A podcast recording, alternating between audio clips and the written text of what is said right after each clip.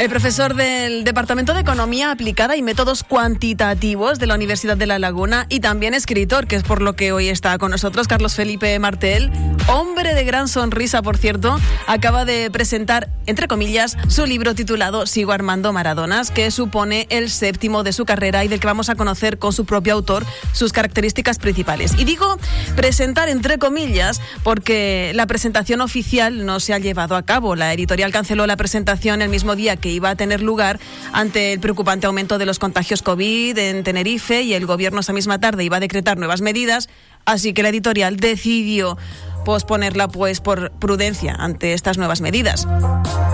La fecha aún sigue en el aire, estaremos pendientes, pero se hará tan pronto como sea posible. Lo que no quita ¿eh?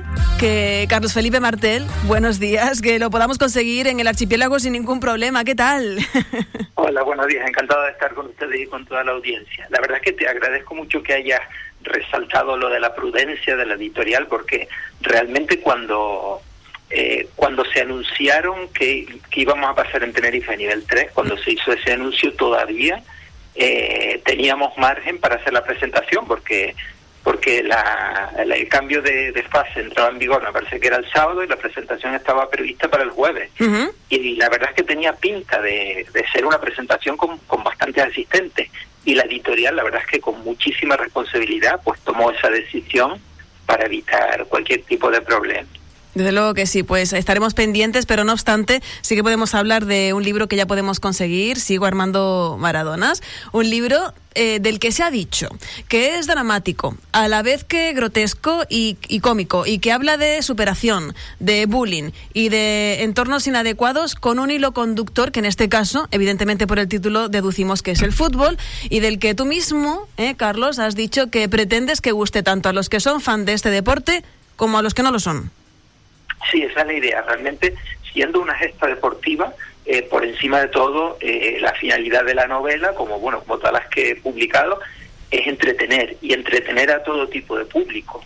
Y, es cierto que el fútbol realmente tiene varias aristas, pero bueno, mm, de una manera bastante reduccionista, digamos que tiene dos aristas, que es una arista muy muy directa, o sea, nosotros podemos ver el fútbol de una manera muy muy directa y, y de otra manera mucho más sutil donde podemos leer bastantes cosas sobre todo lo que todo lo que lo rodea. Y ahí hay muchos elementos turbios y negativos, ¿no? Entonces, claro, según cómo leas tú el libro, porque el libro digamos que tiene sembradas varias varias eh, opciones o varias puertas, según cómo tú lo leas, pues puedes dejarte simplemente dejarte llevar y ver solo fútbol o también puedes leer más allá. Eso ya depende de, lo que cada uno quiera. Exactamente, hasta donde se quiera eh, o se deja atrapar, digamos. Todo ocurre, eh, Carlos, eh, cuando sus dos protagonistas principales se encuentran. Así que lo ideal es que tú nos cuentes de quiénes son y cómo convergen en un ficticio pueblo de Sevilla, con lo cual sería, primero, ¿por qué Sevilla? Y a partir de ahí cuéntanos el resto, lo que puedas. Sí, bueno, es un pueblo muy pequeñito, un pueblo totalmente, totalmente, digamos, con unas costumbres muy muy cerradas, ¿no? Como, como todo pueblo pequeño. y, bueno, ahí vive, eh, sin que nadie lo sepa, un entrenador argentino que fue muy laureado en su país en una época determinada, en una época muy corta, es cierto, porque consiguió una gesta deportiva que, eh, digamos, totalmente sorprendente, ¿no? El entrenador mm, tiene bajo el brazo un método de entrenamiento muy especial, que casi, casi roza la ciencia ficción, pero no la ciencia ficción, del cual en principio no puedo hablar porque eso eh, lo dejo para que lo descubra el lector. Fantástico. Y digamos que él está allí viviendo de incógnito simplemente porque su mujer es de ese pueblo y él dejó el fútbol cuando cuando en Argentina pues sufrió una sufrieron tanto él y su, como su mujer pues sufrieron una desgracia personal que fue la muerte de un hijo de 16 años y entonces se vinieron a España digamos a vegetar no eh, él dejó todo dejó su profesión pero allí se, se cruza con, con el otro gran protagonista, que es un jugador también de 16 años, como la edad que tenía su hijo cuando murió, que le hace recordar a su hijo. Eh, es un jugador muy, muy tímido, muy introvertido, que vive en un ambiente familiar eh, bastante complicado, porque su padre ya fallecido era totalmente analfabeto y la madre también lo es. Y, y bueno, a partir de ahí, pues digamos que el entrenador eh, se revuelve por dentro y necesita volver a tener ese contacto con el mundo del fútbol. Y entonces, sin que nadie lo conozca, sin que nadie en el pueblo sepa de él, se hace cargo del equipo del pueblo. Y ahí, ya te digo, dentro de lo que es el drama que rodea a los personajes, eh, también hay mucho, mucho humor eh, salpicando toda la historia. Es que ya creo que con todo lo que nos estás contando, eh, esa prosa que además conocemos de, Carlos, eh, que es una prosa ligera, pero a la vez la, solidez del contenido pues hace que nos llegue un poquito más. Es una historia que por lo tanto, ya solo con lo que nos cuentas nos envuelve, con lo cual, como tú dices, que estás dejando cosas al, lector, es como que te, te, va a atrapar, ¿no? Te vas a meter dentro de esa tela de araña que yo creo que es inevitable salir de ella hasta que te lo terminas. Sí, de hecho, la, la gran, digamos, incógnita de que, bueno, se puede leer en la propia sinopsis, ¿no? Que, digamos que el entrenador tiene un enfrentamiento totalmente, bueno, brutal, brutal a nivel metafórico, contra no solo contra la plantilla, sino contra todo el pueblo, porque el entrenador es una persona muy autoritaria, con unas ideas muy, muy rígidas, eh, pero todo cambia cuando entran en la vida de los jugadores las siete constelaciones. Y ese es ese gran misterio que decía que que no puedo hablar, ¿no? Sino que eso sí queda ahí como queda flotando ahí en el aire como, como un misterio que se irá descubriendo poquito a poquito a medida que vas leyendo. Bueno, pues eh, es un motivo más para invitar a nuestros oyentes a que eh, se acerquen al punto de venta más cercano a adquirir ese Sigo Armando Maradonas, porque además eh, trata temas que contribuyen a mm, que no perdamos de vista un tema que si bien es un tema actual, como puede ser el bullying, la disciplina que ahora anda un poco mm, regu, pues es un tema muy actual pero que no deja, no es nuevo porque ya viene de atrás y previsiblemente no será viejo en un futuro, porque son sentimientos y comportamientos propios del ser humano. Claro, ¿no? Y, hay temas, por ejemplo, el que acabas de nombrar, la disciplina, o sea, después está el cómo cada uno entiende la disciplina, ¿no? Eso es. Claro, eh, en este caso el personaje, el entrenador, entiende la disciplina de una manera muy, muy rígida, muy franquista, muy, muy extrema, ¿no? Entonces, claro, eh, ahí donde está el juego de lo que te decía, ¿no? Que en el mundo del fútbol realmente hay personajes, hay algunos personajes como muy eh, muy salidos de un, de un cuento de un cuento antiguo, ¿no? y, y entonces claro ahí viene también la, la dificultad de evolucionar cuando además te mueves en un ambiente como es un pueblo totalmente totalmente cerrado cerrado en sus propias costumbres. Me estás creando ansia viva, Carlos Martel. bueno, yo realmente el tema el tema del fútbol, o sea, yo el fútbol lo veo como realmente lo veo como una ficción, ¿no? Yo siempre digo que el fútbol tiene como única sustancia, como sustancia principal, la de dar patadas a una pelota, y no lo, no lo digo de una manera peyorativa, ¿no? Sino que eso realmente el fútbol es eso, ¿no? Mientras que todo lo que lo rodea, eh, que es muy atractivo, muy, muy atractivo, es artificial. Y, digo que es atractivo porque lo artificial, si, si está bien diseñado, ¿no? Si está bien construido, al final es una magia que, que te entra en las emociones, ¿no? Exacto. Y, y, esa magia atrae a las masas y da dinero y da de comer a mucha gente. Eso es una realidad. Y a esto hay que añadirle, eh, Carlos Felipe, que bueno, realmente tus libros no suelen dejar indiferente al lector, que además doy por hecho que es un objetivo que, tienes tú como autor, porque siempre suelen calar en la gente.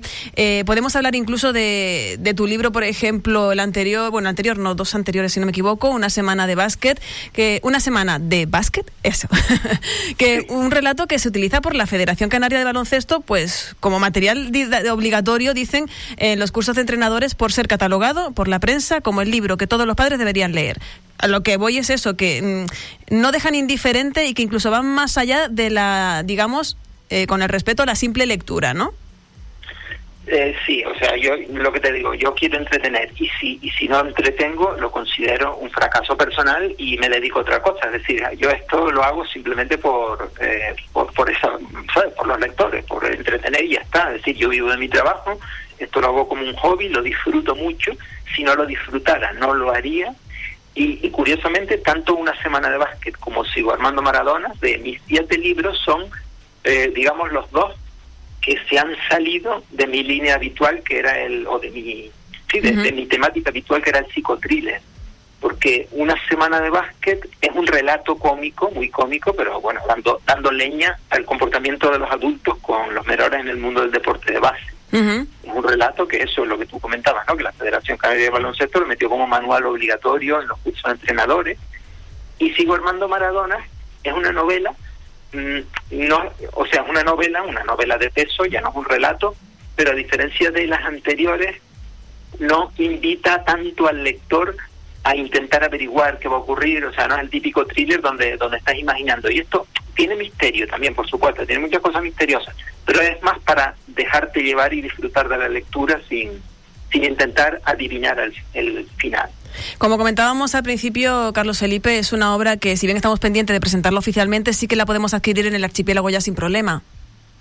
Sí, sin problema en cualquier librería, vamos, que si no la tienen es cuestión de 24 o 72 horas máximo, yo creo, lo que tardarían en, en tenerla en la librería, ¿no? que no, en ese sentido no hay ningún problema porque yo eh, he dado un, digamos que he dado un salto de calidad en, en la publicación de mis libros y yo sé que hay gente que, que esto no, no, lo entiende, piensa que es al revés. Es que yo, mis libros anteriores, todos han sido publicados con con editoriales de Portugal, de Barcelona, e incluso de Brasil, por una traducción que me hicieron de mi primera novela. Y ahora estoy, estoy editando con una editorial de aquí, de Tenerife, la editorial Canaria. Y eso para mí es un salto de calidad enorme, porque eh, o sea, la presentación me la organizaron ellos, ellos iban a estar conmigo, ellos están aquí, ellos distribuyen. Mientras que cuando estás con una editorial de fuera te sientes muy solo en, en muchas cosas. Y esa es la razón por la que yo eh, digamos, dejé de publicar después de seis títulos consecutivos, ¿no? Estaba muy, muy quemado de, de siempre lo mismo, siempre lo mismo. Entonces esto para mí ha sido como ha sido como un regalo, ¿no? El buscar una editorial de aquí que apostara por mí y, yo por ellos y la verdad que estamos, por lo menos yo estoy muy encantado, muy encantado con Del Medio Edición. Qué importante es tener ese equipo que te da esa confianza, ese respiro, ¿verdad? Eh, que hace que todo como que salga mejor y mucho más fluido. Sí, además me han sorprendido porque, eh, o sea, mm, yo te digo, acostumbrado a ver otras editoriales, eh, he visto que están trabajando muy, muy bien, con, con mucho con mucho pulso, con mucha firmeza, poco a poco, sin volverse loco, pero trabajando bastante bien, con mucha seriedad. La verdad es que eso me ha sorprendido positivamente, de, como te decía, desde el medio edición. Por cierto, no me gustaría irme sin que, por supuesto, me hablares de esa afición que al final te ha repartado varios premios y que te ha hecho pertenecer a, un club que acoge a tan solo medio centenar de personas en el mundo, como es el Club Palindromista Internacional. Eh, ¿Cuándo empieza esa afición por los palíndromos?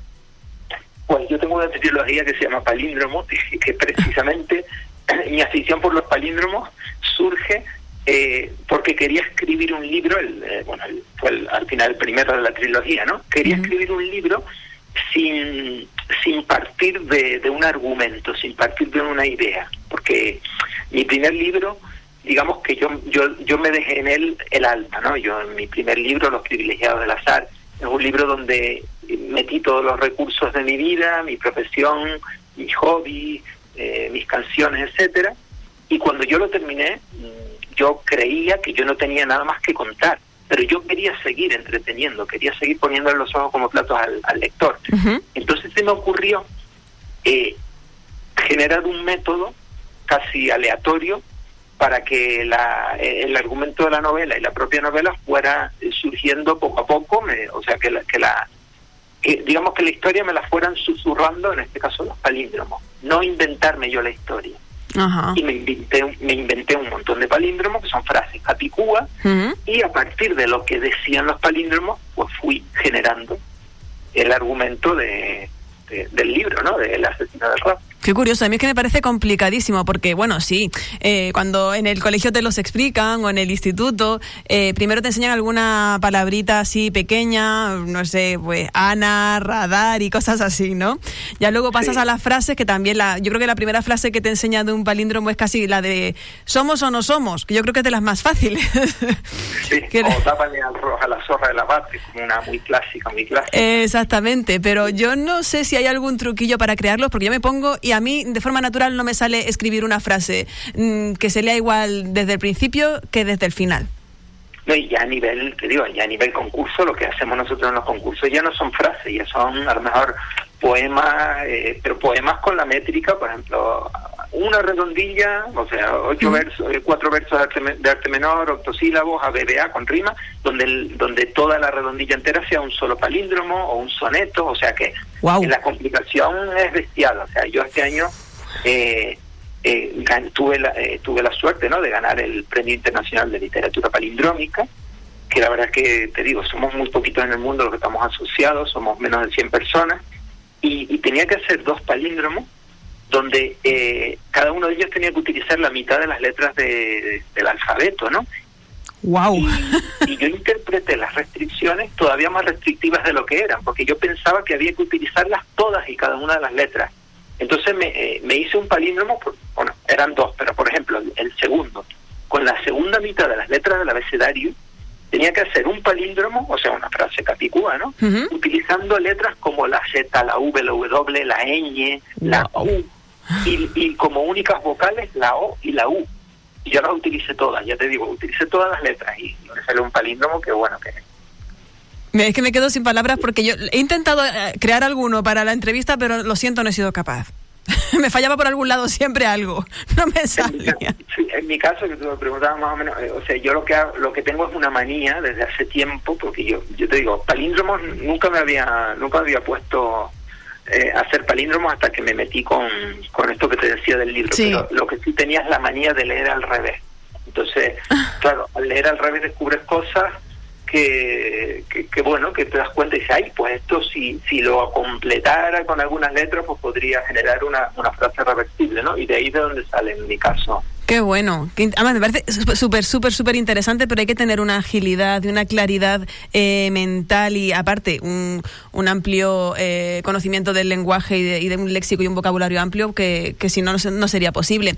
Antes de marcharnos, Carlos Felipe, una, una pregunta que siempre le hacemos a nuestros invitados.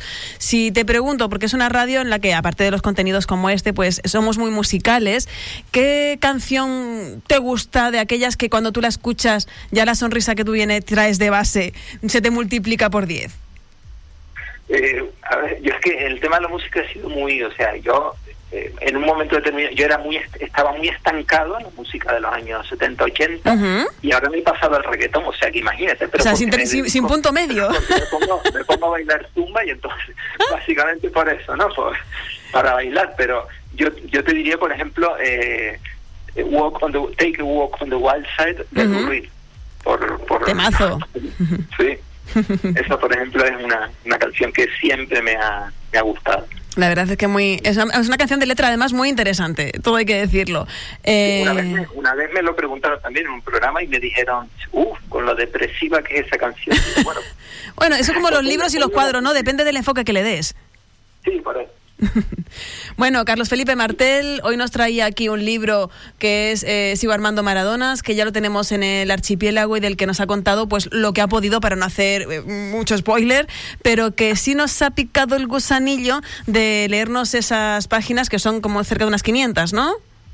Eh, sí, más o menos, creo que sí, por el 80 y pico, sí, sí. Bueno, que eso es de lectura fácil porque ya por los cositas y los detalles que nos has dado, eso lo leemos en un plis plas que nos vayamos un rato a la playa. Eh, Carlos Felipe Martel, feliz verano y muchísimas gracias por habernos acompañado en esta mañana en Radio Insular Fuerteventura. Perfecto, pues muchas gracias a ustedes y un besito para toda la audiencia. Muchas gracias.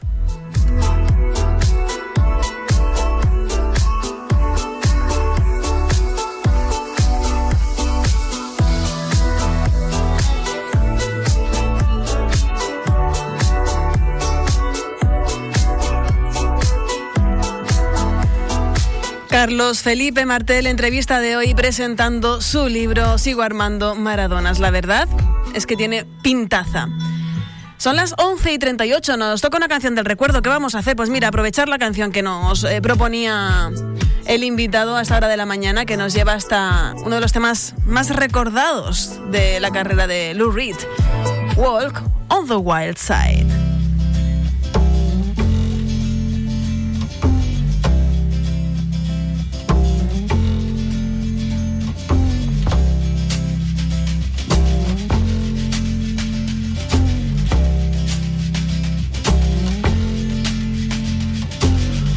Came from Miami, FLA. Hitchhiked away across USA. Plucked her eyebrows on the way, shaved her legs, and then he was a she. She says, Hey babe, take a walk on the wild side.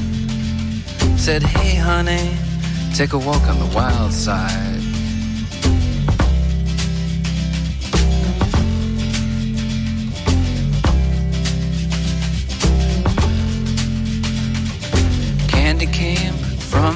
On the island.